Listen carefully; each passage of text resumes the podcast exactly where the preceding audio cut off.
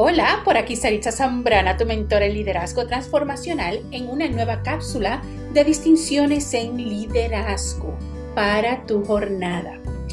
En esta ocasión quiero hablarte sobre cómo hacer buenas elecciones. Hace poco en un Mastermind Group salió esta pregunta, ¿verdad? Dentro del contexto del Mastermind Group y donde me preguntaron cómo tomo buenas elecciones. Al final del día todo se trata de nuestras elecciones. El tener un proceso de toma de decisiones saludables para nosotros es muy, muy importante porque una decisión fuera de lugar nos cambia el futuro completo. Ahora, aquí tengo cuatro cosas que puedes hacer en esta, eh, a través de esta cápsula para tomar buenas elecciones. Cosas que necesitas tomar en cuenta al momento de tomar buenas elecciones. Número uno, no tomes más de tres decisiones importantes diariamente.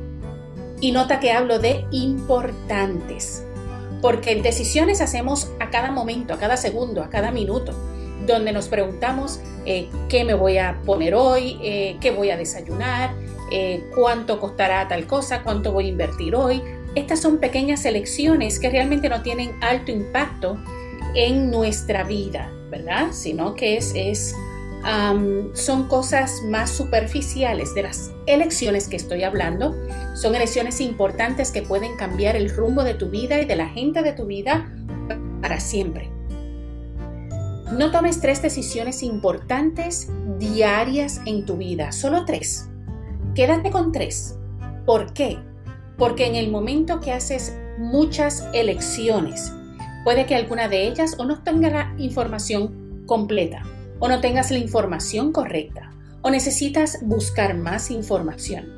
Son muchos factores los que impactan al momento de tomar buenas elecciones. Así que esto es algo que no puedes tomar suavecito, no puedes tomar suavemente. Necesitas tener conciencia porque cada elección cuenta. Esa es la número uno. La número dos, es algo que yo utilizo constantemente, eh, que es el arte de la pregunta, y lo que yo hago es preguntarme constantemente. Número uno, lo necesito.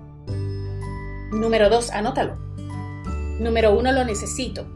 Número dos, me sirve para mi crecimiento. Y número tres, esta decisión me da paz Así que cada vez que eh, te encuentres en un momento de definición, cada vez que tú necesites hacer una decisión grande en tu vida, hazte estas tres preguntas. ¿Necesito este cambio? ¿Necesito este trabajo? ¿Necesito este objeto? ¿Necesito esta relación? Eh, ¿Me sirve para mi propósito de vida? ¿Me sirve para la meta, para el sueño de mi vida? Eh, ¿Me da paz esta elección? me da paz la dirección en la que se proyecta esta dirección. Número 3.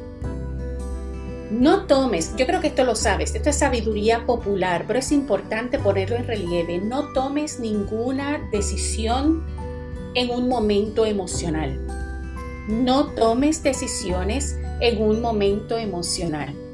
¿Por qué? Porque la emoción muchas veces puede más que la razón, especialmente si el impacto es mucho. Si estamos muy emocionales, tristes, alegres, especialmente con coraje, puede impactar eh, la sabiduría y, la dirección de nuestras elecciones. Número 4. No des respuesta final. Óyeme bien. No des una respuesta final ante opciones o oportunidades inesperadas. Especialmente se impacta tu vida y la gente a tu alrededor, significando tu núcleo, tu familia, tus amistades, tu ambiente de trabajo, tu equipo. No tomes decisiones o no tomes o no des una respuesta final cuando el impacto es un impacto mayor a tu vida, un cambio de trabajo, un cambio de vivienda, un cambio, una mudanza a otro país, eh, un cambio de estilo de vida, eh, un cambio de profesión. Todas las transiciones deben pasar por un proceso de elección sabia. Así que cuida, tú tienes una oportunidad, tienes nuevas opciones, no te vayas por la emoción, ¿ok? Piensa, ¿cómo impacta esto cada área de mi vida, especialmente si hay personas que dependen de ti? Vale, así que tengo otras, otras anotaciones por aquí. Primero que nada, recuerda que el cambio empieza por ti. Hacer buenas elecciones necesitas enfocar en ti y luego a la gente que tú impactas. Todo esto necesitas traerlo a consideración.